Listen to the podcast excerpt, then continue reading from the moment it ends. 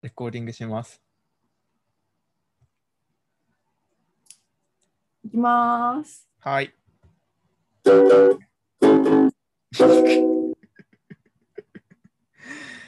uh, hello, welcome to OK Kamiyu. My name is Kamiyu. What's your name? My name is Tuna. イェーイ。イェーイ。結構音濁ってましたけど大丈夫そうですか今日は。本当ですかうん、昨日、おかしいな。音声の問題気でのすせいか、だね、と思い、うん、気のせいだと思います。よかったです。うん今日はツナさんの顔がこう見えながら喋れるので嬉しいです。そうですね。なんかいつも自分、私だけカメラ出してることが多いんで。うんうんうん。そうですね。お互い初めて、あの、お互い買ったメガネを見ることができましたね。ついにあそう、それもそうなんですよ。ツナさんは素敵なあの透明プラスチックのフレームですかね。 そうですね。クリアフレームで。クリアフレーム神江で。さんは、私は八角形、八角形のフレームです。でもなんか、単純に八角形って言うと結構あれですね。なんかなんだってなりますね。結構、なんだろうカカメラ越しだとなんか結構馴染んで見えるんですけど、なんか鏡で自分の姿を見ると結構強烈な形してますね。ああ、いやでもまあ、うん、すごい似合ってるというか、いい感じですけど、いい感じの八角形ですけどね。 ありがとうございます。予約あそうですが出てねし。まいましたが。なんかこう長長方形に近いというか、こう横長なうんうん八角形うんでやらせていただいております。うんうん、いやなんか、素晴らしい。はい。メガネ買うときに、こう、あの渋谷のパルコのジーンズジーンズ知ってますか、うんあそこって、うんそのメガネのバーコード読み取ると、そのうん AI でこう自分の顔とそのメガネがどれぐらいマッチしてるかとかをこう測定してくれるんですよ、へえ。このジーンズで、はい、行くと。うんうん。で、なんですけど、多分私は割とメガネが似合う顔なんですよ。 どちらかという言うと。なるほど。なの、で、こう何をかけても大体80%超えてくるから、なんか結局、自分はどれが似合ってるのかわからないっていうジレンマに陥りましね。た。そう、そうなんですよ。うんうんでも逆に、なんか一緒に行った友達の子が、その、はむし割と眼鏡似合わないんですよ。それは客観的にも主観的にも、あの私から見ても多分にうん本当に似合ってないし、本人も自覚してて、で、実際にその AI でそう測定すると、あ、これ似合ってそうじゃないって言った、こう眼鏡フレームでやっても75%とかそれぐらいしか出てこなくて、うん。へえ。なのでやっぱ、うんうんこう私はこう眼鏡をかけるために生まれてきたんだなって思いながら、眼鏡を毎日かけてます。なんかあれなんですかね、顔の輪郭とかなんですかね。本当に似合いますよね。ありがとううんいや、すいません。言わせてるみたいになってますけど。 ありがとうございなまかなすか。いないですよ、やっぱ八角 形。八角形が似合う人、う、うんんちょっと誇りを持ってかけていこうと思います。いいですね。はい。うん、まあでも、ちょっとあの、お送りしたイメージ写真とはやっぱ、にはなかなか近づけないなっていう難しさは感じましたね。確かにそうですね。この、えっと、何でしたっけそう、な何何さんでしたっけわかんないです。ハルビエなんとかさんです。あのハルビエランドさん今、ドラーグレースのスペイン版のジャッジをしている方なんですけど、うんそうツイッターーにもこの写真を載せて、このメガネを買っあの取りに行きますってツイートしたんですけど、まあ、うん、似つか似つかわしくないですね。背景は同じですけど、ほぼ。角度も寄せてました けど、うん、なんか、何ですかね。まあでも、やっぱりこのレンズの色がついてないっていうのも、あそうですね。うん、ついたらすごいいい感じになりそうですね。今もいい感じですけど、ありがとうございます。さらにツナさんもいい感じです。あーありがとうございます。これもでもそうですね。なんか結構緑色にしっかり色がつくんで、ちょっとえーやからっぽくなります。 やから。え見てみたいです。色変わったのも。うん。えでも本当結構自分では気にお気に入りですね。あれなんか今度会った時にお互いの超高レンズの 具合を確かめましょうよ。 そうですね。今度会いま超す。高なんか晴れ対決しますか晴れの日にうん超高レンズ会をしましょそうですね。う。梅雨が明けたら、そうですね。そうですね。ピクニックでも。はい、行きましょうん。やから同士。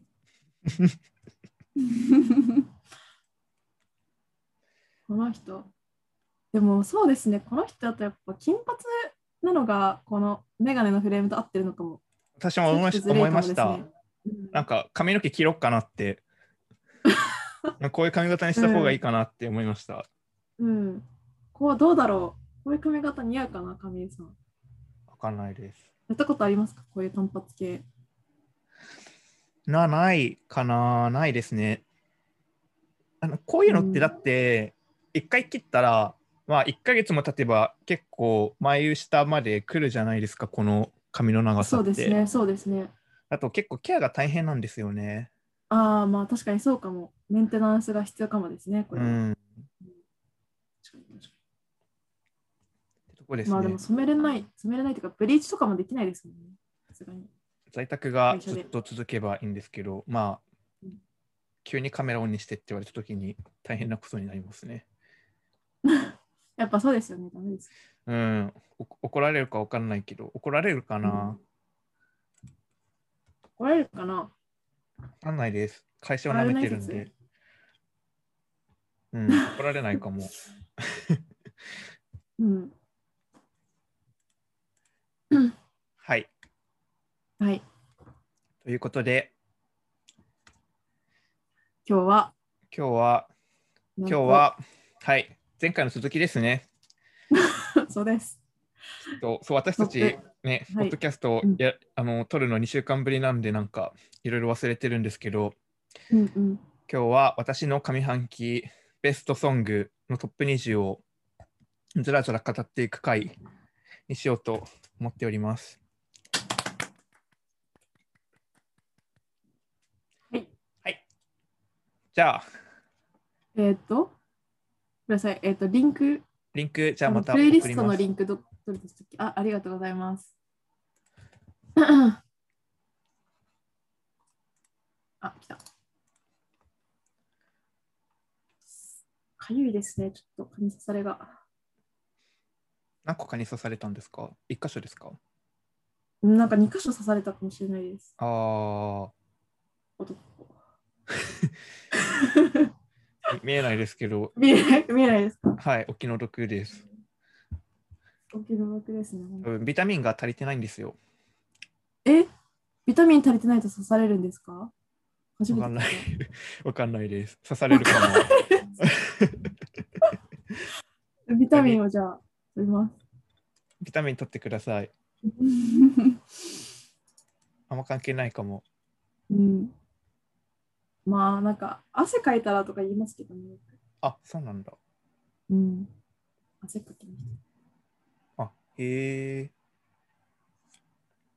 大変失礼いたしました。た。あ、いやいや。えーっと、20位から20位からです。ですかはい。はい。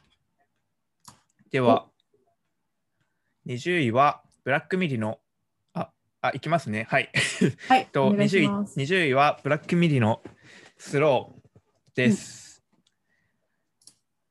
はいまあこれですね。はい。そのもっと上位にもう一曲出てくるんですけど、うん。まあ、今年今年に入って個人的に割と一番ヒットなアーティストアルバム、曲ですねブラックミリは。うん。でまあなんか特になんか私から私がうまく説明できるようなことはないんですけどまあすごいいろんなジャンルがこう,と、こういろいろミックスされてるんですけどこうそれがうまくこう、完成されているというかうん。いてでなんかまあそういう、まあ、イギリスのバンドなんですけど、まあ、なんか従来のこうロックとかパンクロックとかなんかそういう枠に収まることのないこううん面白いサウンドやってるのが、こうすごいいいなと思いました。うん。はい、なるほど。ラフトレードなんですね。レーベルは。あそうなんですね。うん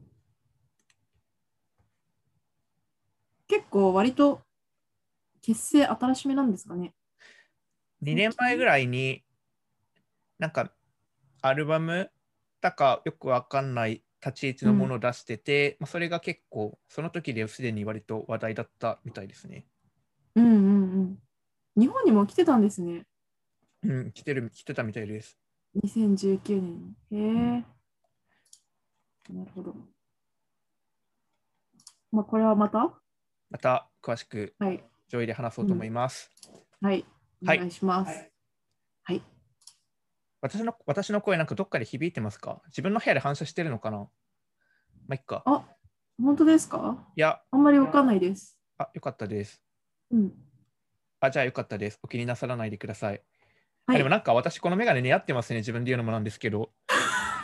突然今聞きました。なん何か、がなんかすご似合いってん、なみたいな。うん、そう、昨日はすごい違和感ありまくりで不安だったんですけど、なんか、今日はちょっとマッチしてるかもっていう気分になってきました。うん。いや、似合ってますよ、本当に。ありがとうございます。うんそう、なんか友達さ2時間ぐらい連れ回して、ずーっといろいろ見てたんですごい、疲れてるから適当に似合ってるって言ってるのかなってちょっと不安だったんですけど、 ありそう、ありそう。 いや、でもいいと思います。ありがとうございます。うんすいません、話がそれて。うん、いえいえ。じゃあ次いきます。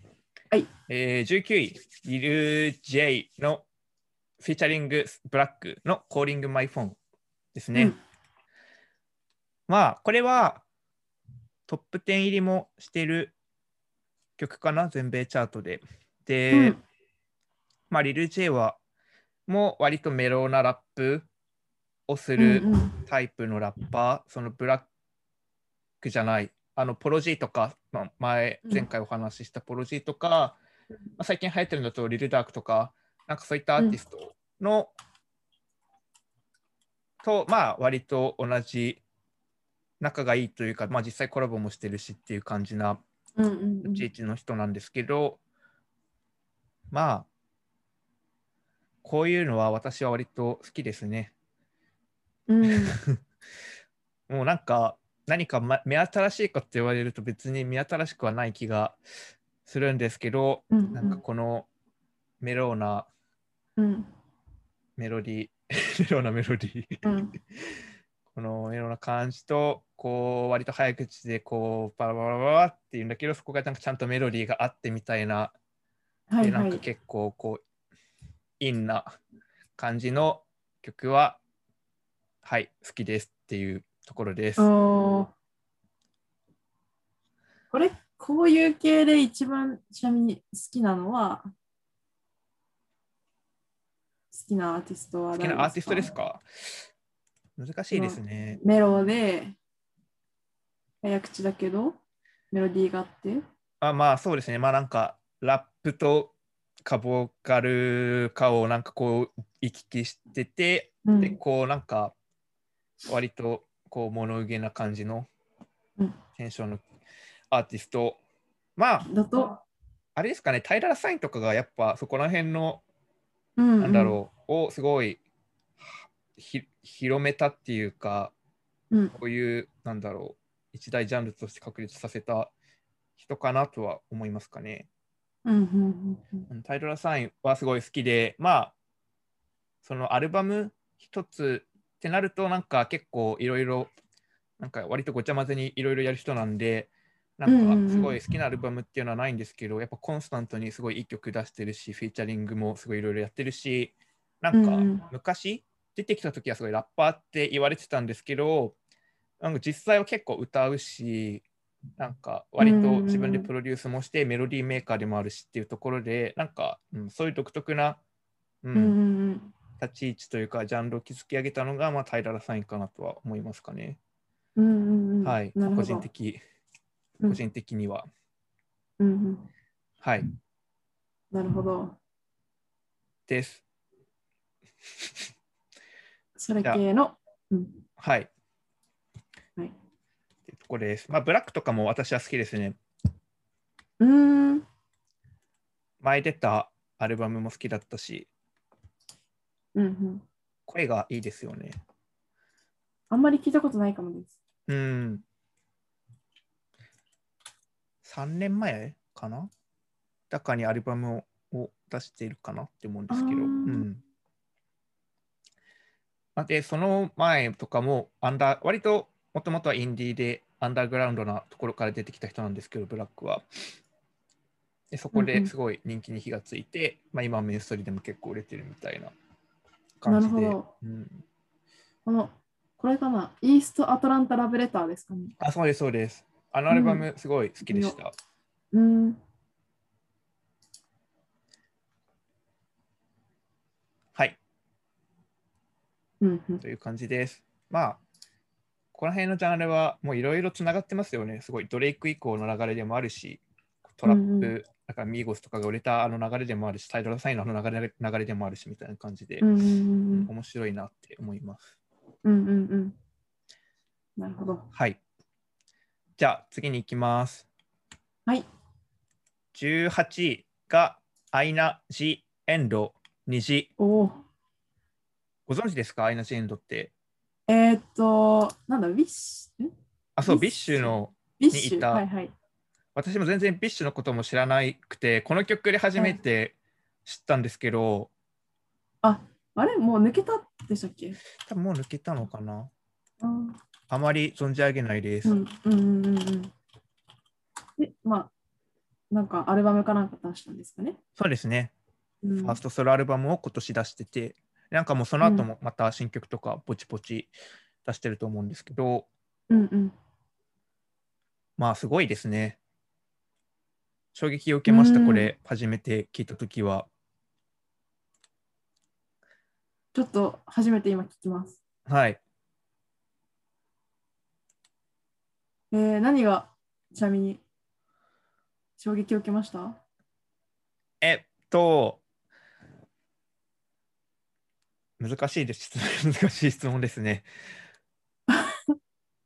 まあまず、まあ、ミュージックビデオ見てすごいカリスマ性っていうかああ、そういうのをすごい感じてだからなんかこう新しい新人のアーティストなのかなとか初め思ったんですけどうんうんうん。でもなんかもともとはビッシュっていう、まあ、アイドルグループって言ってもまあ割とすごい、ね、好きな人とか結構聞いてたんでなんか個性的なグループだったんだと思うんですけど、うんうん、そうそこから出てきた人なんだってびっくりしてうんでまあまあなんだろう曲もずっと同じメロディ繰り返してるだけなんですけどうんうんこう表現と、まあ、アレンジでこううまく強弱をつけてなんか独特の世界観になってるのが衝撃でしたね。うーん。なるほど。うん、うーん。はい。うんとか言ってた。えー、声もすごい独特でこういう曲はすごい合ってるなって個人的には思いましたかね。うんうんうんでまあ、むしろなんかアルバムは聞いたんですけどアルバムはそこまでまあハマれなかったかなっていうのはあるんですけど、うん、割うん。とああ、そうなんですね。んそうですね。普通の J-POP ソングっぽい曲もまあまあ入ってて、なので結構このうん曲うんが特殊な感じではあるのかもしれないんですけど、へーなんかもっとこういうの聞い。なるほどなるてみたいなって思いました。ほどうんうんうんうん。なるほど。はい。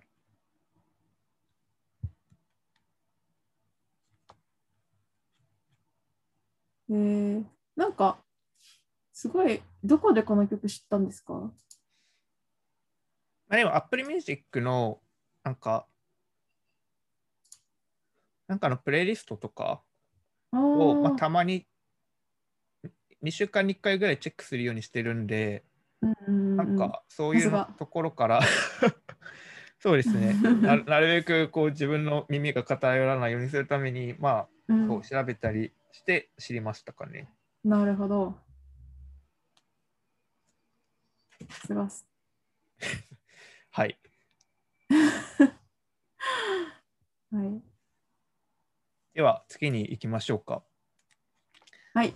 次が17位でチャンハ先生のバイセコーですね。おお。まあ、ボップ、ボップです。うんうん。すごいキャッチーで。キャッチーです。 もうそれ以外言うことはないですキャ。ッチです。はい、もうポップです。もうなんかどこを切り取ってもすごい、もうサビになりそうな メロディーの連続で、はい。あーこの人は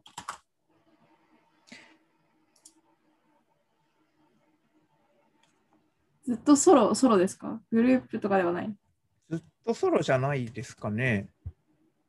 ぽいですね。私が知った時にはすでにソロでした。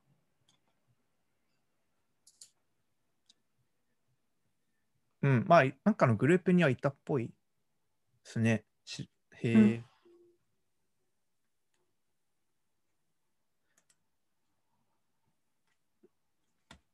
多分、まあ、今年アルバム、この曲入ってるアルバム出してるんですけど、うん。多分これがソロでのファーストアルバム。ああ、そうなんですね。うん。結構ミニアルバムとかでずっと活動はしててヒット曲もあると思うんですけどうんうん。そう、まあ、このアルバムは NME がまさかの満点評価をつけてる アルバムになってえるんですけど、 えー、そうなんですか。まあ NME 適当だから、はい、 何か K-POP を評価しようってなった時にこれが1にふさわしいってなったんですかね。なるほど。えもうすごい、うん、いいアルバムだったしアルバムもうんこの曲もとても良かったです。うん。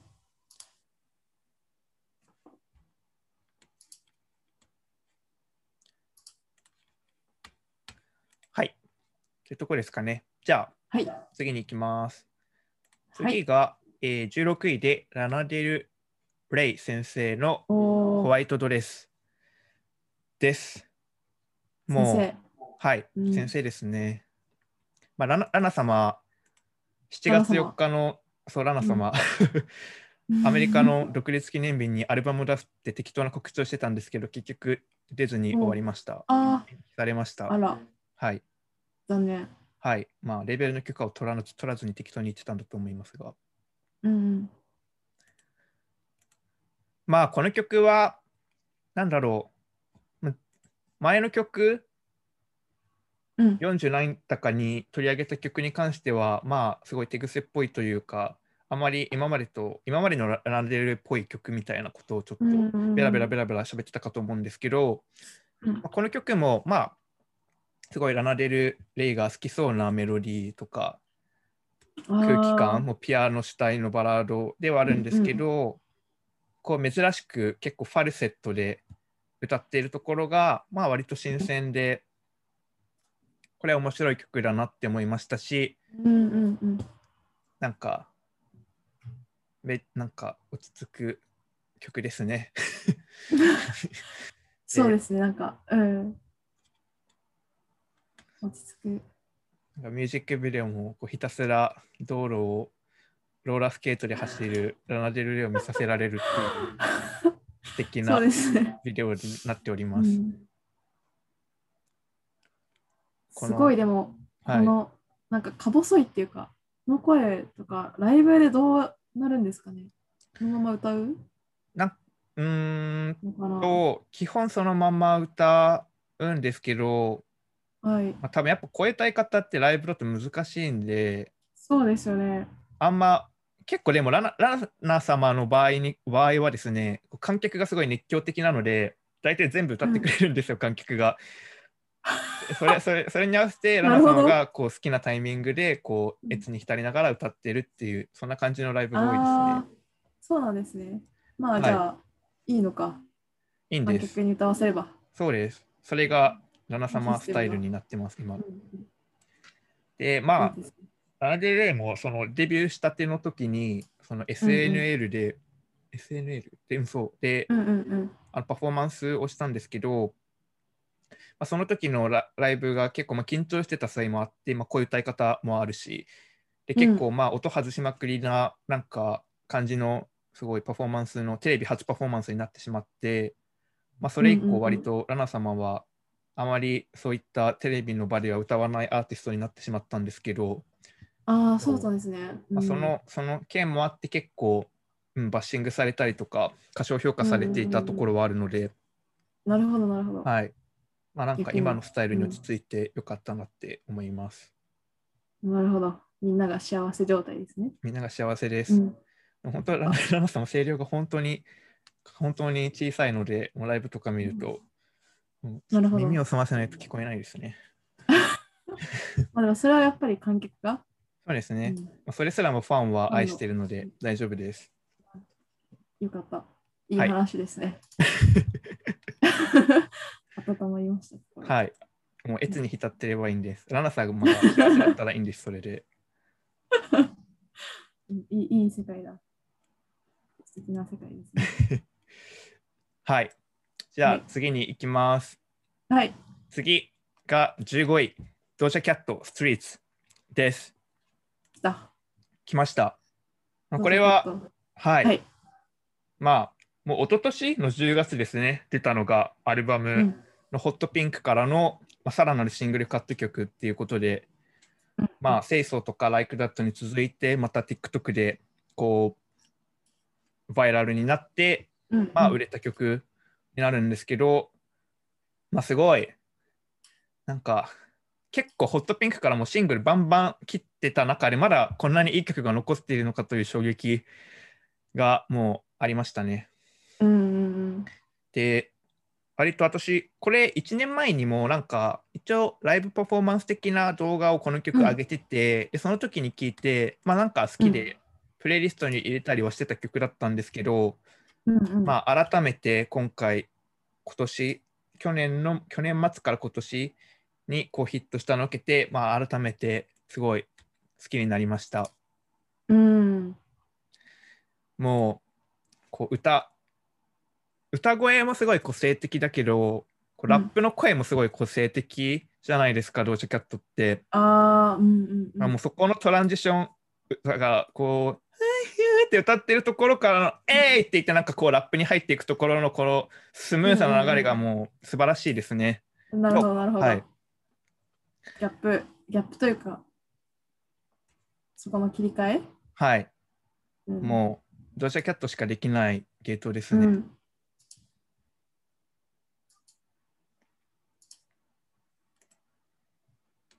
ちなみに TikTok ってツナさんは見られますかたまに見ますね。アプリ入れてます入れてます。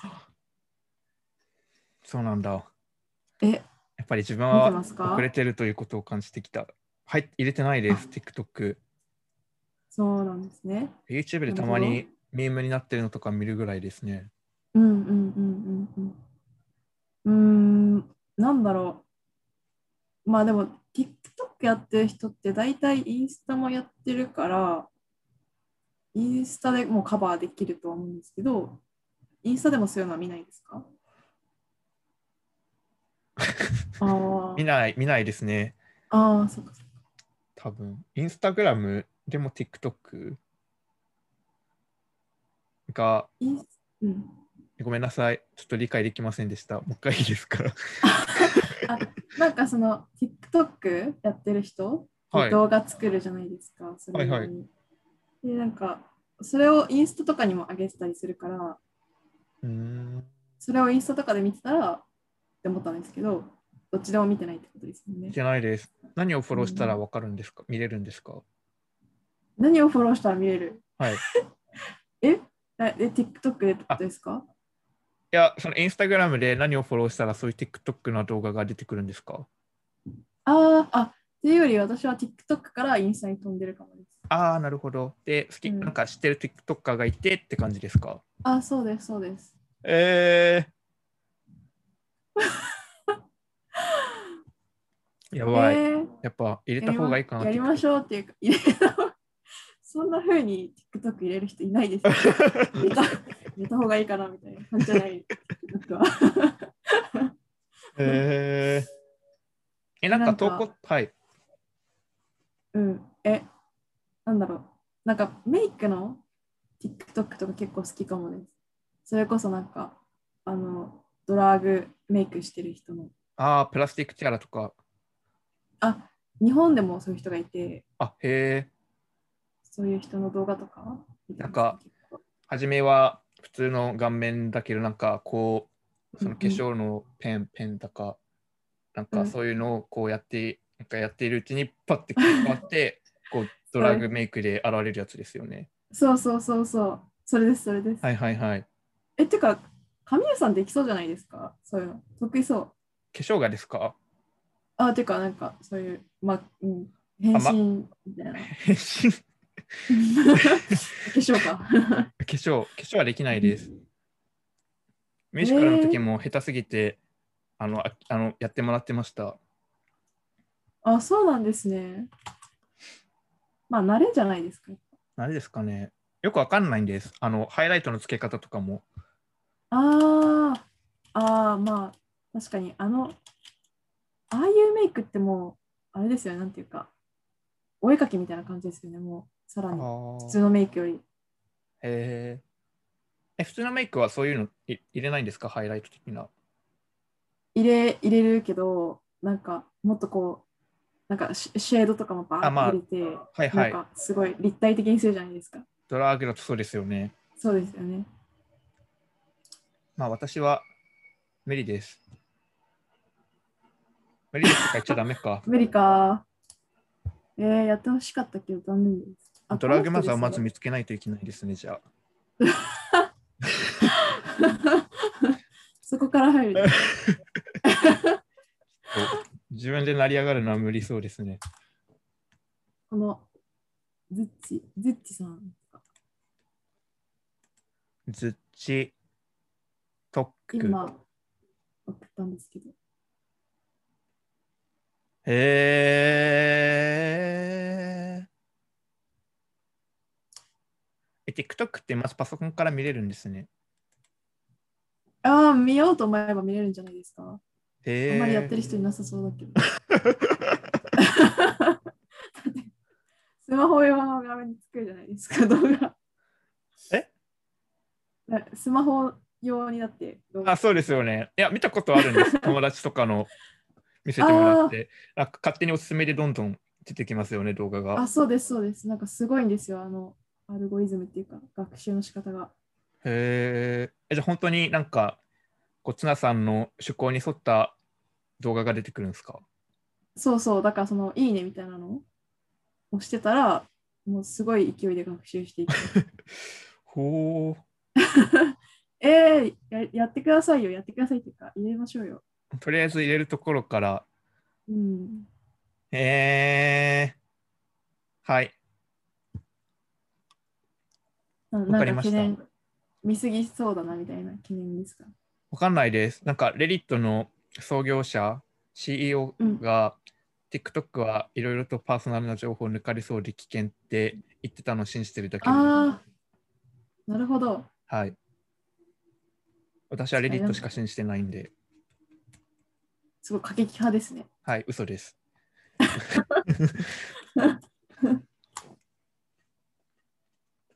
ありがとうございます。貴重な情報を。ぜひやってみてください。なんなんでしたっけ何の話 でこれドラドラジャキャットのストリートの話から、TikTok の 失礼しました。はい。はい、いや、大変ありがとうございます。そうこの曲はなんかシルエットチャレンジっていうのが流行って売れてたらしいんですけど、シルエットチャレンジとかはご存知でしたかあーえー、知らないです。あシュレッシュレットチャレンジですか、あ、うん、なんかこのミュージックビデオでもすごい影になってるだけの、おで、影で、なんだろう、影に本人の姿は見えなくてシルエットだけで踊ったりとか立ってる姿を映してるとこがあるじゃないですか。あれがうんうんうん多分シルエットチャレンジだと思います。ああ、そういうことか。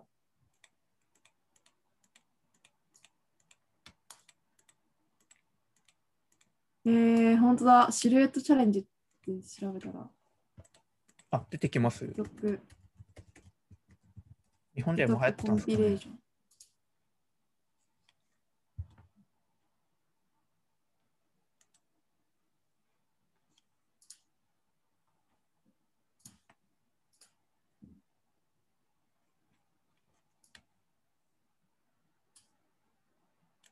日本では流行っああ、てるなるほど。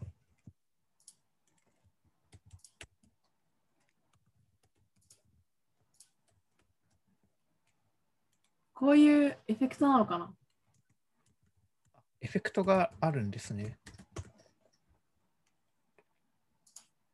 なのか な勉強になります。勉強。TikTok 勉強 会。もうなんかやっぱもう TikTok についていけてない時点でちょっと私は今現現今の音楽を語る資格があるんだろうかっていうちょっと気持ちになってきてます最近。まだ間に合いますよ。ちょっとじゃあ入れようと思います。はい。収録になったらどうしよう。はい。うん、可能性はありあるので、気をつけてください。はい。じゃあ次に行きます。はい。おえーはい、14位、ブラックカントリーニューロードのトラック X って曲です。うんうん私もあまり存じ上げないんですけど、まうんあ、新しいバンドで結構大所帯だと認識をしておりますが、なんか、うん、面白いバンドですね。またブラックミリとは違う感じで、うんもっとオーガニックな、なんか オーガニックなバイブスを感じさせるバンドなんですけど、うんまあ、アルバムもすごい良くて、まあ、結構今年出たアルバムもすごい高い評価されてたかなって思うんですけど、なんだろう、まあ、アーケードファイアとか、ダーティーニュープロジェクターズが出てきた感覚に近いっていうか、うん、うんそのブラックミディのごちゃごちゃした感じとは違って、うーん、なん、なんていうんですかね、やっぱもう、こうやっぱ分かんないですね、もうジャンルとか。うん、確かに。なんかでも、いいいい感じですね。はい、そうなんですよ、いい感じなんです。うん好。きです。触りだけ聞いてますけど。う。うんん。えだってきっと、なんだろう。ジャンル分けしたら、ブラックカントリーニューロードも、ブラックミディも、なんかどっちもパンクロックとかに多分属するバンドなんだと思うんですけど、うパンうんん、だけど全然違うじゃないですか、ポストパンクか。うん。確かになんかオーガニックってすごいて的確ですね。オーガニックだ。やめてください。炎上しますよ。なんでですか わかんないです。そんなことないですよ。すごい、オーガニックだって思いました。あありがとうございます。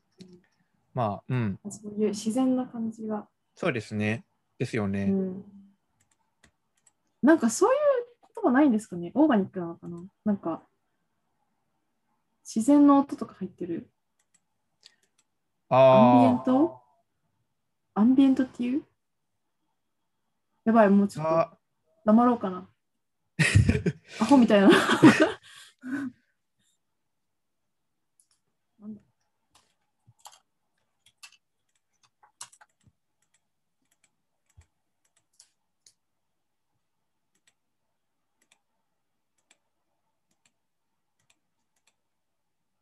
うん、結論は出ましたか。出てないです。アンビエントは環境環境のの音楽みたいな意味ですかね。なるほど。うん。まあ、オーガニックでいいと思います。採用。はい、ありがとう。うございます。まあ、アンビエントかもしれないというところで、次に行こうと思います。 はい。はい、次が、えー、FKA Twigs、うん。ヘディワンとフレッド・アゲインのコラボ曲の Don't Judge Me ですね。うん。はい。まあ、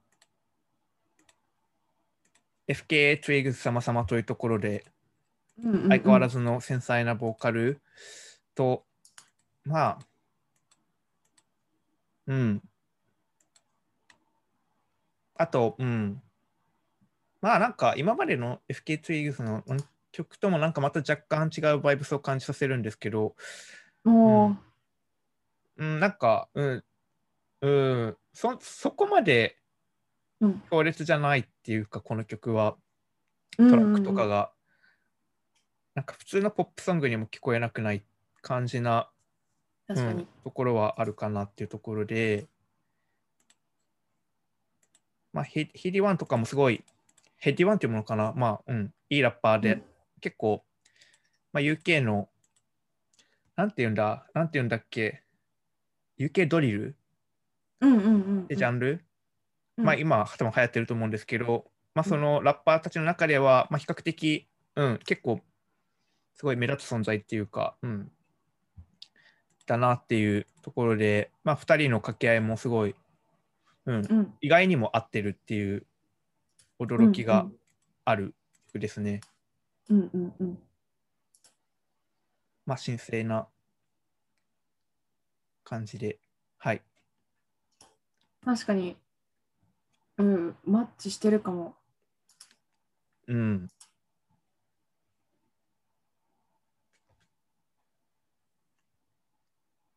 で FKHX の手腕というところですかねそうですねうん FK トゥーゲスとか好きですか うん好き好きだったと思いますあんま覚えだったと思います。あの、こういう、こういうアルバム。こういう、あー、EP かな、あれ。あ、EP か。でもよく聞いてた気がしますね。結構前だったかな、それ。基本顔面だった気が。これが EP だった気が。あー、あ、EP だ。しかも2015年。 2015めちゃ年。くちゃ前。はいはいはい。こうです かね。聞いてる人に見えない、ね、全然違う 見えないけど。こうですか ねとか言って。そっかそっか。私もあのその頃ぐらいから好きになったかもって思いうんまうす。んうん。あんま、うんうんその前に出た結構絶賛されてたフルアルバムはハマれなかったんですよね、個人的に。うーん。それ聞いてないかもですね。あ、本当ですか。2014年かな、多分リリースが。もう。あ、結構いろいろ出してるんだ。全然終えてなかったですね。うんうんうんうんまあ、2年前に出したアルバムがすごい個人的にはすごい良かったですね。うん。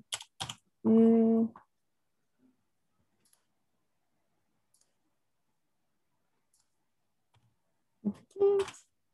なんか、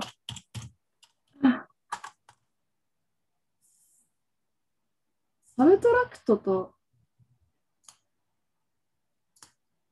なんかやってましたっけ誰ですか全然違うサブトラクトっていう、サブトラクト。エレクトロニカの。え、でも全然違うかもしれない。知れないです。うん。これ。ぼんやり喋ってます、今。ありました。怖い。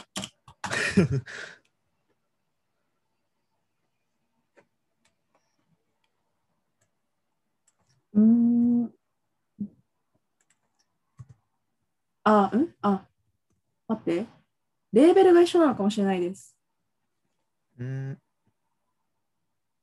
一緒にはやってないよ。うんうんうん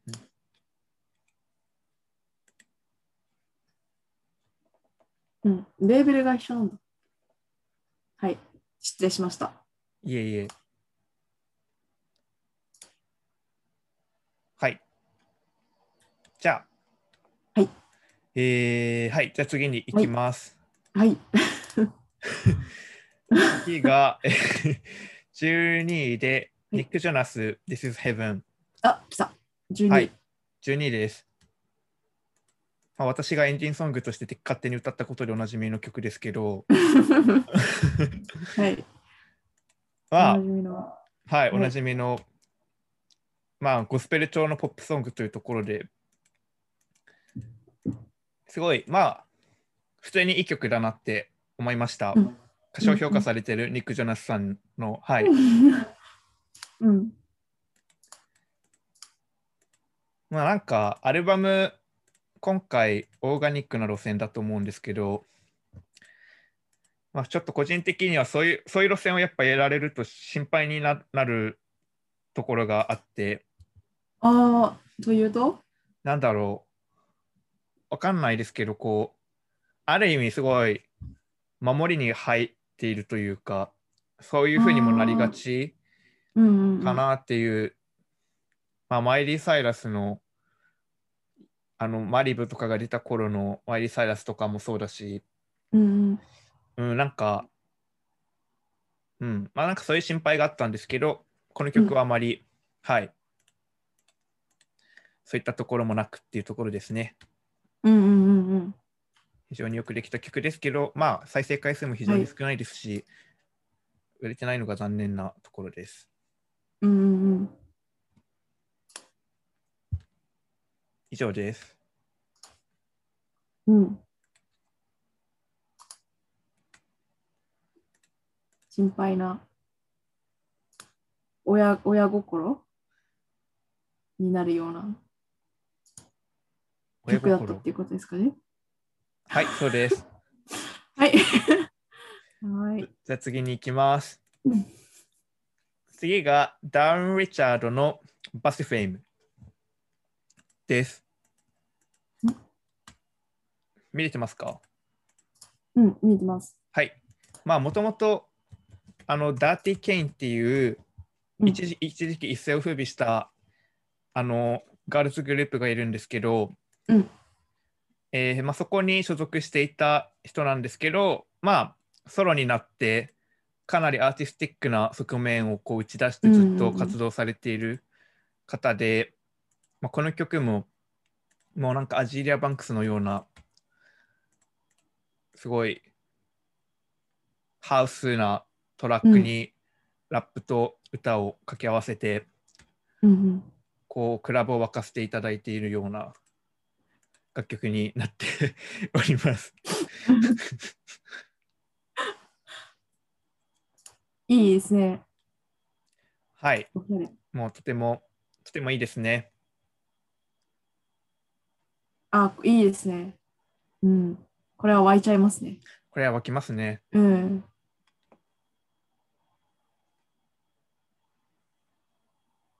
ま、ちなみに、バシファミーって言ってますけど、はいど、ういう意味なんですかねバシファミー。何ですかね。調べましょう。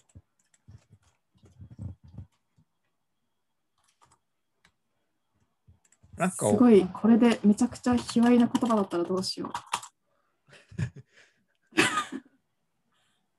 あれもこれはう。一造語の般的な言葉ではない。そうですね。ジーニアスに聞こ造語っぽいな。このバシファミーで調べたら、はい僕しか出てこないですもんね、これの。ジーニアス先生は何て言ってますかう。あーあ書いてありました。本人がお解説をしています。なんだこなのん言だ葉自体は、まあ、ニューオーリンズで使われていた言葉のようですね。で、うーんニューオーリンズの人々は、なんか何でもかんでも、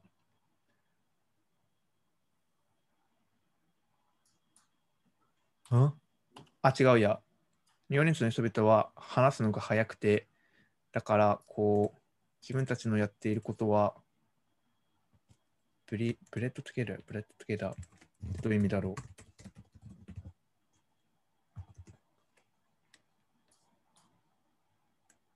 わかんないや。えーっと。あ、ブリードトゥゲーター。ブリードトゥゲーターってどういう意味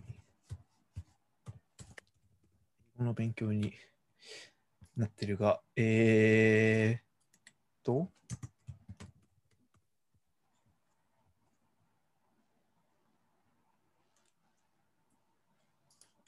あ、まあいいや。はい。なんか、いろいろと、なんか話 話すときにすごいは早くなるからきっと多分言葉がこう崩壊しちゃいますよと発音発音が。うんうん。で、なので本当は bust it for me と言っていたのが bust it for me. そう。で、これはなんかニューオーリンズではこうバストアムーブっていう意味で、なんかバスト it for me と言っているんですけど、さらにそれを早めていった結果、バスティフミ、バスティフミ、バスティフミみたいに聞こえるようになったため、まあ、ニューオーリンズではバスティフミって言っていると言っております。私と踊ってってことですかじゃあ。うん。そんな感じですかね。なるほど。やばいっすね。なるほど。ニューオーリンズの人は早口っていうらしい点です。と、で、まあ、そのアクセントにリスペクトを込めてこういうタイトルにしたと。なるほどそ。れを私はネクストレベルに押し上げたかったのですと言っております。押し上がってるんじゃないでしょうか。そうですねなるほ。どえーニューオーね、リ意外と自信なんだ。なんか、なんかちゃんとした深いですね。深い、はい、意味が込められていましたうね。んさすが、な何さんでしたっけダウン、ドーン・リチャードさんはい。が。素晴らしいです。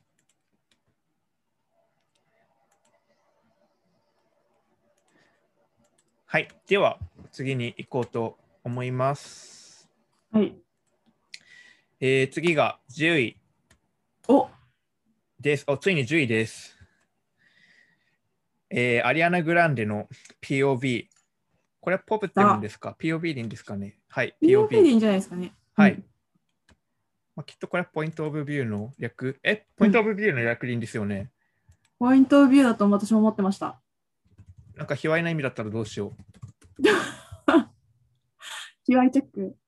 ちょっとアリアナ・グいラや、ンデのポこインとトだオからブ。ビューじゃないですか。そっか。あ、よかったよかた。った。このアルバムすごい全部、全編セックスについてのアルバムだったんで、そうですよね。そう、非常に自分の解釈に、あれもそれでだっもて、裏のダブルミーニングかもしれないですね。そうですよね。呼びが。うんどういう歌詞なんだろ存じ上げないです。今見ます。けどなんか、ロマンチックな感じの歌詞だった記憶がありますけどね。う。うんうんうん。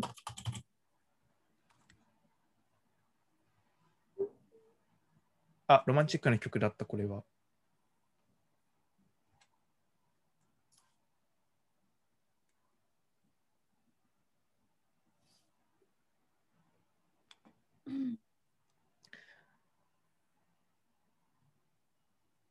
ああなたの視点で私を見てみたい。うん。ーあのなんか多分自分が自分自身を見るときはすごい不完全な面が見えてしまうけどなんかあなたの視点からだとすごいあなたは私のことをこうすごい完璧な存在として見てくれるからなんかそういった視点で私も自分のことを見たいと歌ってるんですね。ああらら素、敵素敵。よかったわ。ハッピーなアリアナさんの今の心境が伝わってくるうんうんうん。曲ですね。まあ、はい、素晴らしい曲、素晴らしいボーカルというところで、はい、うんうん。でア他ルバにムもう言うことはないと。。言うことはないいですね。ミュージックビデオも作ってくれると嬉しいですね。ああ、そっか。これ、ライブパフォーマンスなんですね。そうです。なるほど。もうミュージックビデオかと思って見て ました。 なんか、割とアルバム出た時に結構、多分ファン的にも一番人気が高かった曲だと思うんですけど、うんうん私は初めて聞いた時そこまでハマらなかったんですよね、むしろ。うんうん。だけどやっぱ改めてこう時が経て良い曲だなと思いました。うんうんはいというところで次に行こうとはい思います。次は、次は Ice Age の The Holding Hand です。知らないかもしれないですね。メッセージ。 Ice Age 知らないですかまあイギリスのバンドです。アルバム見たことありました、ジャケ。あイギリスじゃない、ごめんなさい。あ、はい。あるある。デンマークのバンドなんだ。デンマーク。おえ。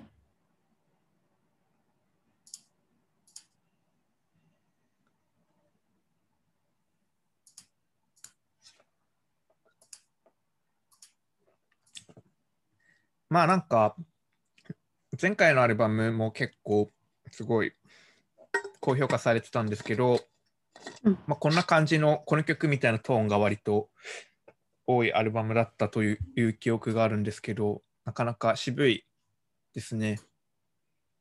うん。ちょっとローファイな感じなんですかね。うん。かも。あまりローファイと感じたことなかったです。でも言われてみるとそうかもしれないですね。ちょっと。うん。ぽいうん。うん。まあ、私はこの曲を精進料理と呼んでるんですけど、まあ、そうかもしれないです。精進料理というと渋いくて、すごい、なんかこの曲ももう序盤はめちゃくちゃシンプルじゃないですか。もうメロディーも、なんだろう、うん。バックのこう音も結構ずーっとシンプルなんで、なかなかうん。味わい、こうずーっと聴いていかないと味わい深くなっていかないっていうか、うんうん、まあ、そういうタイプの曲だと思うんですけど、なるほど、なるほど。なるほど。そういう意味で、はい、勝手に精進料理って呼んでます。えー、ちょっとじゃあ何回か聞いてみようかな。精進して。お願いします。まあなんかそのブラックミリとか、まあなんかブラックミリの話ばっかりして申し訳ないんですけど、とかさっきのブラック カントリーニューロールとかに比べると、なんだろう、そこまで新しさみたいなのはなんか感じないんですけど、まあ、比較的今まで聞いたことあるような、すごい割と典型的なイギリスのロックサウンドっぽくもあるうん。んですけど、まあデンマーク出身だから若干視点が異なるのかなんか、すごい個人的に、なんだ、新しさを感じないけど、すごい聞けるっていうか、うんなるほど。えー、9位ですもんね、結構。そう、すごい好きですね、この曲も。うん、なるほど。精進します。なんかそう、こういう、なんか別に私ロックとかそんなに詳しくないんですけど、こういうポストパンク系のバンドの、こういう精進料理みたいな曲すごい好きなんですよね。えー、なんか、元そうですね。うん。そう、あササフェイシズって知ってますかあーあ、あ、あ、あ、あ。ちょっとアルバムのジャケを見せてください。あの、グー。あーあ、あ、あ、あ、はい、はい、他はい。ははいいはい。グー。グー。うんうんかあのー、ああのーそう、彼女たちは女性4人のバンドなんですけど、うん。うんうん。で結構激しめな、ななんか、うん、感じのロックであるんですけど、そのアドアっていう曲がありまして、うんうん。それも、それは割とその最後までなかなかハイライトが来ない精進料理みたいなタイプの曲で、地味な曲なんですけど、こういうのもすごい好きでしたね。なんかこういう感じの曲を思い出させました。へえ。確かに。うん。なるほど。はい。クロート、クロート向けじゃないですけど。うん。黒人向きなのか、精進料理なのか。うん。うん。はい。なるほどはい。というところですね。はい。じゃあ次に行こうと思います。は次い。が8位で、同社キャットフィーチャリング、シザ、キスミモ来ア。ましたねや。っとツナさんとか、えっとじゃないか、ツナさんとも選出されていた曲です。ま いい曲。あ、間違いない。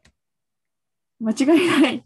間違いない。そうなんですよ。間違いないんですよ、もうこれ。なんだろう、別に、すごい、何も新しいことはしないんですけどね。だけど、スムーズで。で、やっぱ、でもやっぱ他の曲とはまた違うっていうか、他にどこにもないブランドで、素晴らしなんい。かやっぱ声ですかね。うーん。なんか声な気がするな。ドージャキャットの声がやっぱすごいういい。ん。うん。うんん。そうなんですよね。甘い感じのちょっと。そう、そうなんですよね。うん、だってなんかこういうボーカルスタイルだと幅が出なさそうじゃないですか、本来。うんうんうん、それなのになんかここまここまでこういろんなタイプの曲こなせるのは、もうなんかすごい、そうですね。うんなんかうんドージャキャットの持ち味だなって思いますね。うん確かに確かに。バリエーションがある。うん。で、でも個人的にはやっぱシザのパートもすごい好きで、うんうんまあ、ドージャキャットはあえて初めのところでラップを披露してると思うんですけど、で、それで、そうですねそうそう、フックが入って、次シザのパートってなった時に、このひたすら超複雑なメロディーをこう、なんかは、は、は、まくしたてるように歌いまくるっていう シザスタイルをこう出してくるのがもう、かっこいいですね。うん。そうですね、そうですね。もう2人ともまあ大好きなので、うんもう間違いないという感じでした。うん。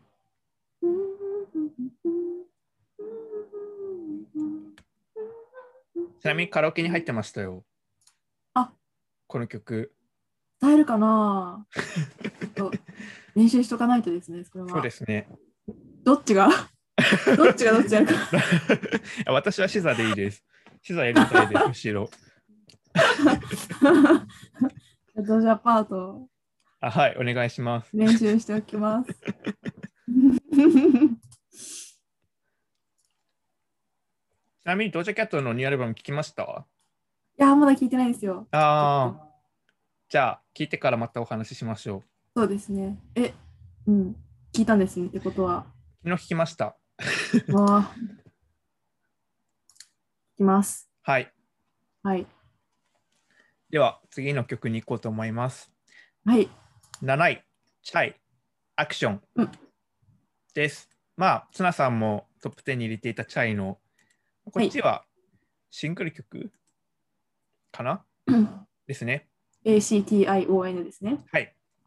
ACTION です。あ、本当はそれ読まないといけないんですかいやいや、全然そんなことないと思います。あの、なんよかかっ、たです言ってるじゃないですか、イント言ロってで。ますね。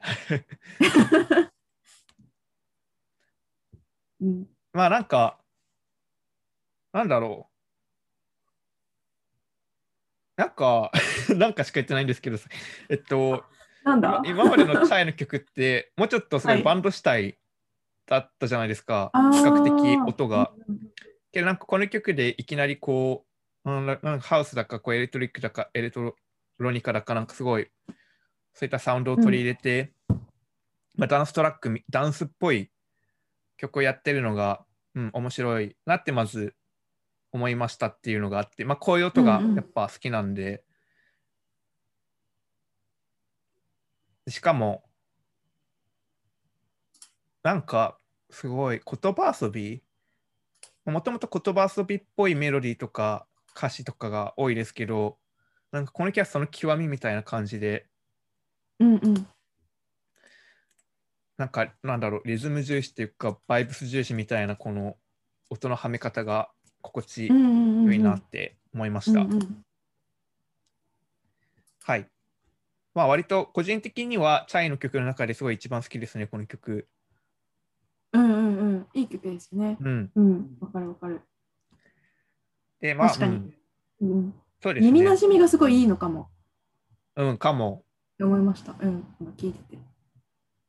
なんかあれですよね、多分今回のアルバムからサブポップのレコードに、その海外レコードに多分移籍して、多分初のアルバムだと思うんですけど、だからなんか、やっぱ前今までとは若干プロダクションとかもすごい違う感じがしますうん、ね。確かに確かに。うんうんうん。海外でレコーディングしたのかな。うん。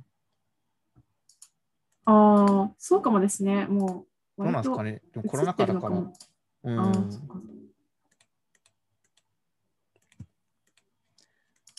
はい。松菜さんもお気に入りのバンドということで、はい。 いいですね。すはい。はい じゃあ次に行こうと思います。はい次が6位、ジャズミン・サリバン、Pick Up Your Feelings。はいはい。はい。これは、ツナさんもこの曲入れてましたよね、確か。そうです、そうです。も、そうそう神谷さんに、はい、教えてもらって、う。あ、いえいえ。いいねっつって。はい。 はいいいねもう、もう、素晴らしいボーカル、素晴らしいメロディー、うん素晴らしい歌声。また素晴らしい。まあいいや、はい。もう何も言うことはないという感じで、うんしかもこれが、まあ、久しぶりに結構ジャスミン・サリバン的にもヒットになった曲で嬉しかったっていうのもあります。なるほど。多分全米チャートでそこまで上行ってないですけど、Apple Music のチャートでも結構見かけたりしてたんで、そういった意味も込めての6位ですね、これは。うんうんうん。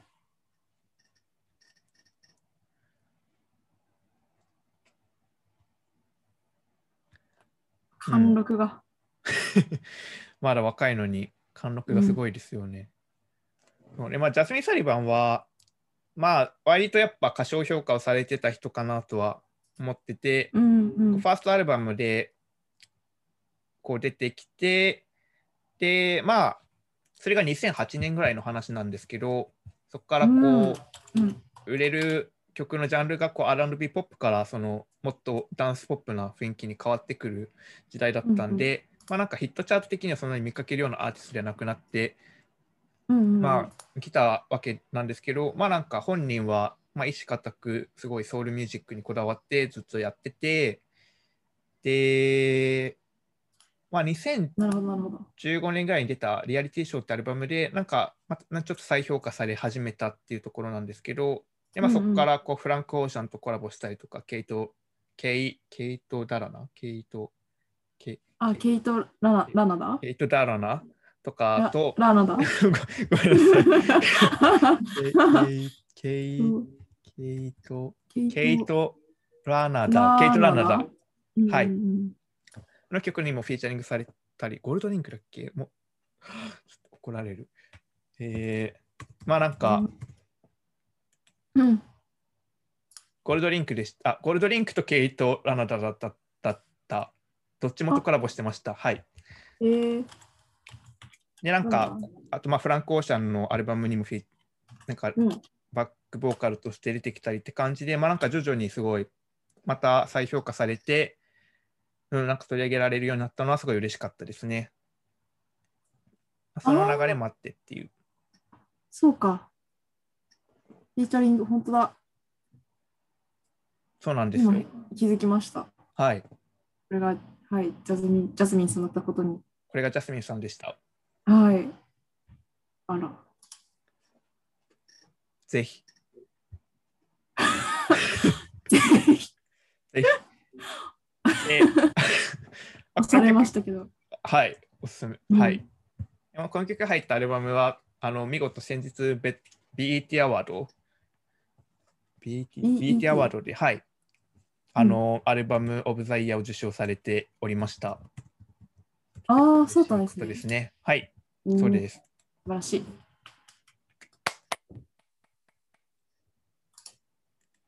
というところです。じゃあ、次に行こうと思います。はい。 お前が、すいません。ジャスミン・サリバンのこの曲の YouTube のコメント欄見たら、私は77歳ですが、なんちゃらなんちゃらかんちゃらみたいなコメントが書いてありました。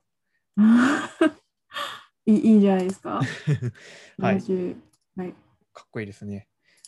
次いきます。えー、フレット・アゲイン・フィーチャリング・ザ・ブレスト・マドンナで、えー、マリア、マリア、マリア、We've Lost Dancing という曲でおーす。えー、はい。まあ、このフレット・アゲインっていうのはさっきあの FKA トゥイグスの曲でもコラボ相手うんうんうんうんレーション相手として出てきたプロデューサーなんですけど、まあ、ダンスポップ系のプロデューサーなんですけど、まあ、一番有名なのがエド・シーランの最近の曲をほぼほぼ全部プロデュースしてるのがこの人ですね。えー、そうなんですね。そうなんですよ。もうエド・シーランはもう本この体方。ないんです。もうほぼほぼこの人のおかげで売れてるようなもんなんです、最近は。なるほど。うん。怒られるかな。はい。なるほど。本体はこの人。本体はこの人なんです、もう。うん。という感じの、まあ、すごい、まあ、今、売れっ子といえば売れっ子のプロデューサーですかね。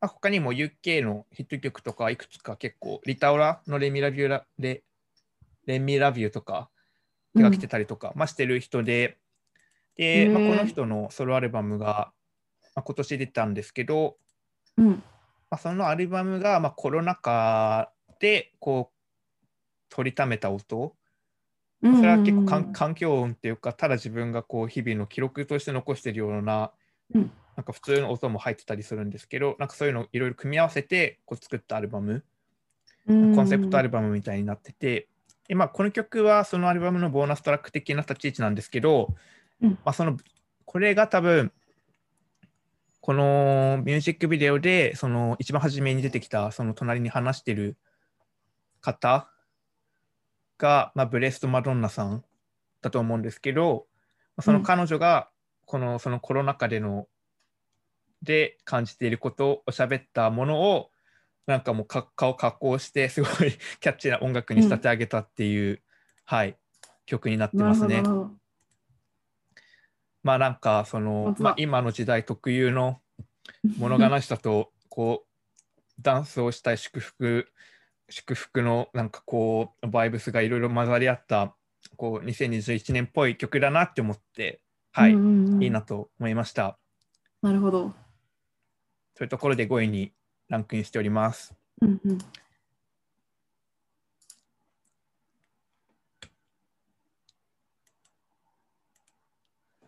クラブとかってツナさん行くんでしたっけよく。いや、最近は行かないですね。学生の時は、まあなんかそういう音楽系のはいはい。クラブに、はい、行ったようなこともありましたけど。ああ。じゃあこの曲でそういったバイブスは感じられますかクラ ブをクラブを恋しく思うバイブスは。でも、いや、感じられるんじゃないですかなるほど。え神湯さんは、私はあまりクラブとか行かないんでよくわからないんですよね。うんうんでうん、もな多るほど分。適したクラブを見つけたことがないのかもしれないです。あーあ、本当なんか、そうかもしれないです。うん。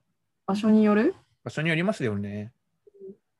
好きなクラブを見つけられないままコロナになってしまい、このまま年を取ってクラブには行けなくなるのかもしれないです。まあ、そうです。行けますよ。いきますね。またワクチン打って、元通りになることを願っております。うん、はい。まあ、そんな感じなバイブスを感じさせる曲でした。 はい、非常に認めます が、はい。そう現実みたいなはい。感じでなってますけど。はいこ。の曲で伝えたかったのは、色シーランはもはや本体ではないという、それだけです。うんはい、じゃあ次に行きます。はい。 次はウルフ、ウウルフ・アリス、ザ・ラスト・マン・オン・アース、4位ですね。ウルフ・アリスです。おーまあ、NME が大好きなウルフ・アリスというところ で、そうですね。そうもう UK を代表するバンドですかね。うん NME がご利用ししてるから。かっこわらじゃな いですか。もう別にバカにしてるわけでは全くないんですけ ど、NME をバカにしてるん4で位すですから。そうです。はい。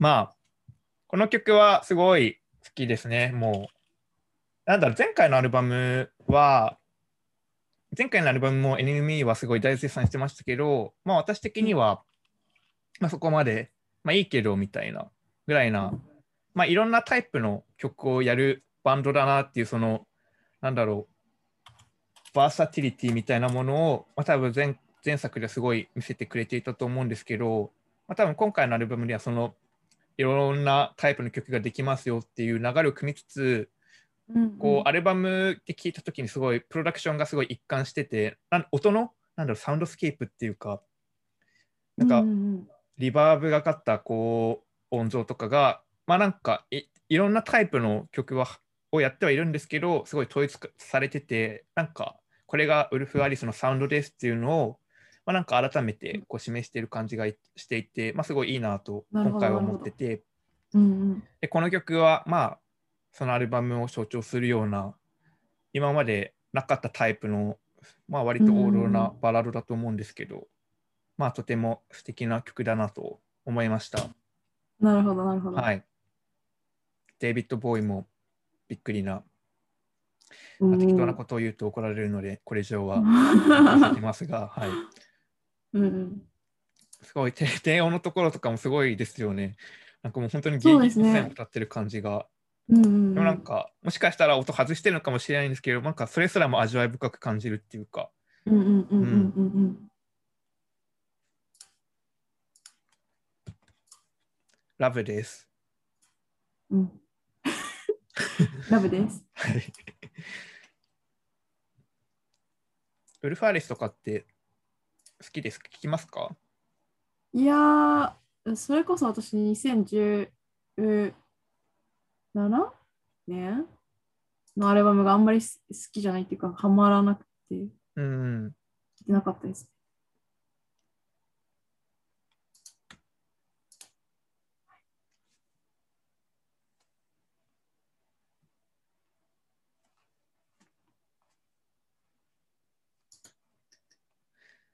いい曲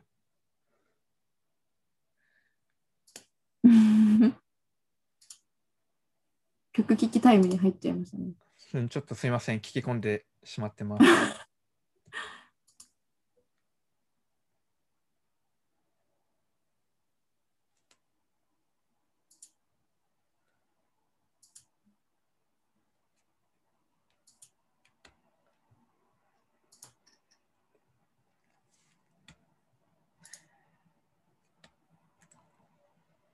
聞き終わりましたか私は、わかりました。はい、じゃあ次の曲に行きましょう。ありがとうございます。はい、お、3位ですね。 3位です。ついに3位。えーブロックハンプトンフィーチャリングダニー・ブラウンのバスカットです。おーはい。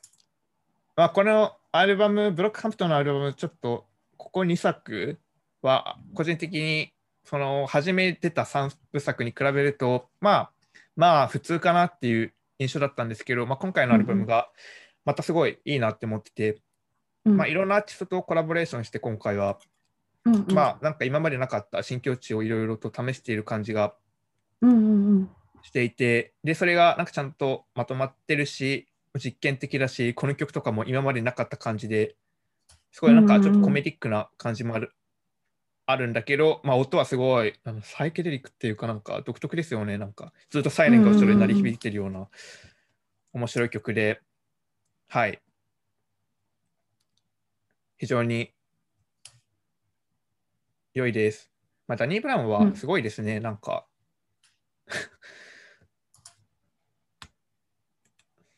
面白いラッパーだなと思います。うんうんうん確かに。またちょっと方向性違う感じなんですかね、アルバムが。うん、うんなんか今までとはちょっと違ううん。感じが、ミュージックビデオの方向性も、ま、なんか今までと全然違うし、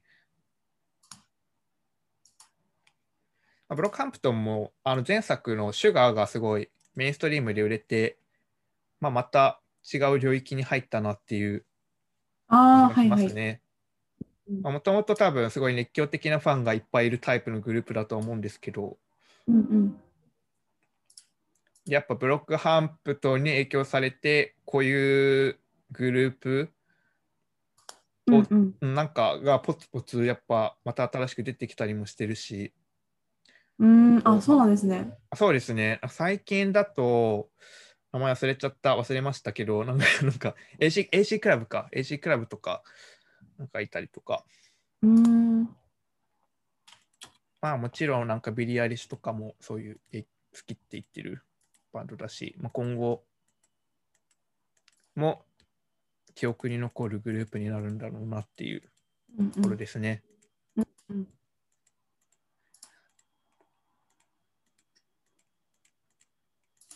うんはい。そういえば、あの、パンツは届きましたかあブロックハンプトンの。なんか発送したって言ってました。おお、あなんれかパンツじゃないでしたっけなんだっパンツです。あ、パンツ、下着のパンツじゃなくて、あショ、ショートパンツのショーけツ。ショートパンツか。はい。今、もうちょっとで来るかもしれないです。おお、じよかっゃあたちょでっす。と来たら、はい、はい、来たら見せ見せてもろって、分かりました。こう、カメラ越し に。掲げ、履いてもらっても全然いいですけど。は、ちょっと、 はい。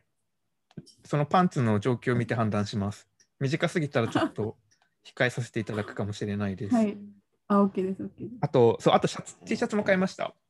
あ、そうだ、そうだ。ド派手ながらのうんうん、うでん。楽しみです。楽しみですね。はい。というところで、じゃあ次に、は、はいい、は行い、はい。きましょうか。うんえー、2位、ブラックミディ、ジョン・エルです。はい。これ来まが、したね。これです。そのブラックミディの今回の新作からの、まあ多分ファーストシングルだと思うんですけど、まあこの曲を聴いて非常に衝撃を受けたというか、まあ、こんな曲が私が好きになるとはまず想像してなかったっていうのもあるんですけど、あうん、もう、はい。もうこれは一体何なんだっていう衝撃を受けました。あ、そうですね、これ。 誰もがそれを思うような気も。そうですよね。うんだけど、だけど、普通にキャッチーだし、すごい耳に残るし、確かに。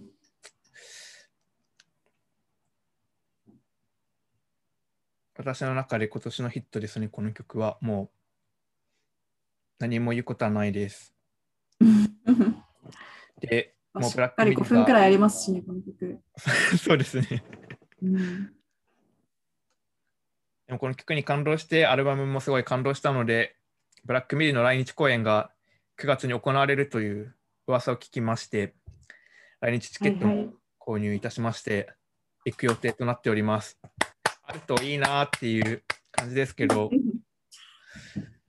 どうなそうるでか。すね、そうですね。いやー、いけそうですけどね、9月だったら。もうオリンピックもやっちゃってるし。そうですよね。ほらまあ、フジロックとかがサマソニー、スーパーソニックがやる予定なんだから、まあ、できるのかなと信じて、楽しみに待ちたいと思います。接種するし。はい。だってもうこんなのポストパンクじゃないですよね。なんだろう、前衛音楽。前衛音楽。キャッチーな前衛音楽ですね。うん、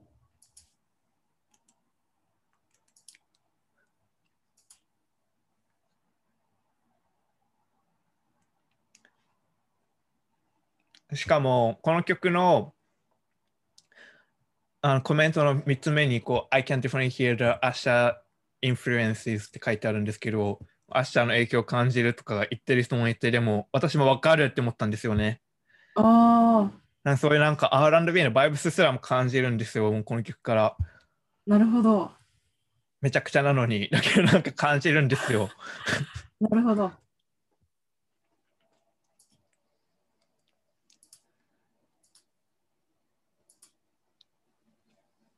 キャッツの映画の影響も感じるって言ってる人が。違った。なんでもないです。すごい、まあでもなんか、ものすごいんですね、とにかく。うん。はい。というところです。これが、まあ、上半期の私の2位です。うん、ということで、最後、いこうと思います。はい、 1位が、シーザーの Good Days おーでございます。まあ、大好きなセザの、まあ、ちょっとアルバムもう一から作り直すとかわけのわからないことまた言い始めてるんですけど、はい、うこん、の新曲ですね。まあ、こう、よくわかんないけど、こう懐かしき日々を思い出させるような、うん、未来の過去を思い出させるような、そんな曲になっております。なるほど。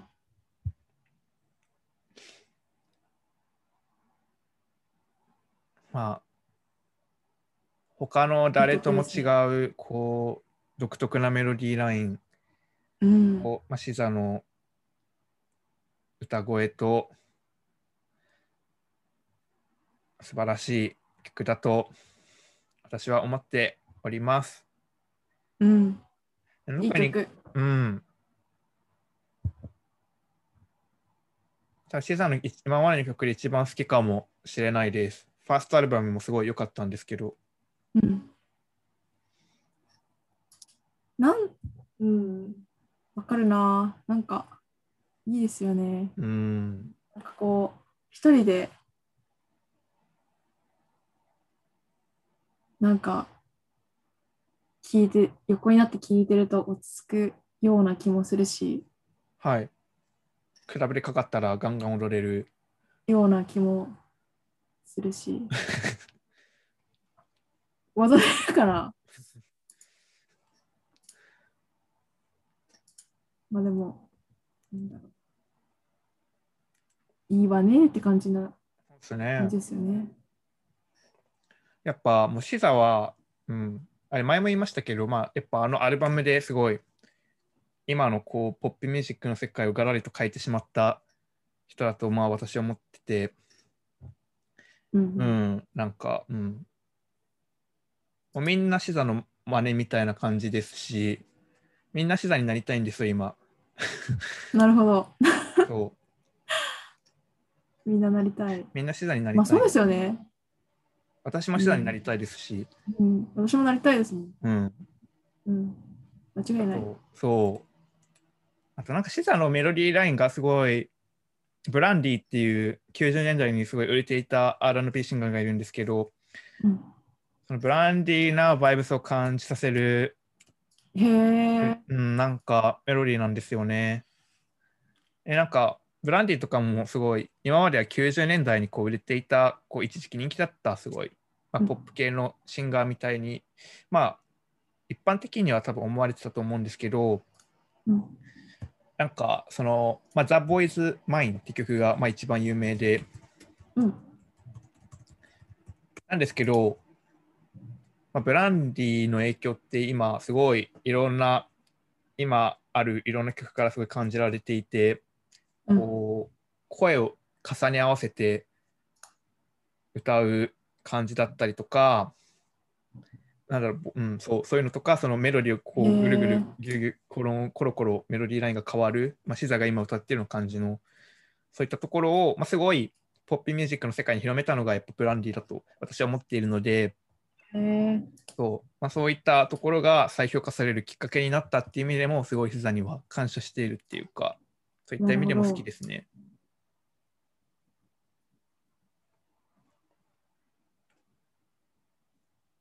はい。というところですね。はい。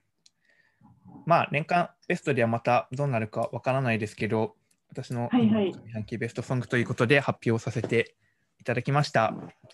お疲れ様でした。ありがとうございます。ご清30聴。曲。はい。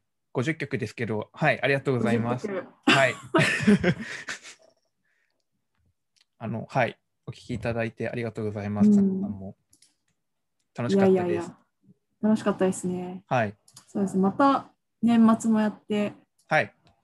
はい、どういう感じになるか見てみましょ見てみましょう。うん、う。うう疲れた。お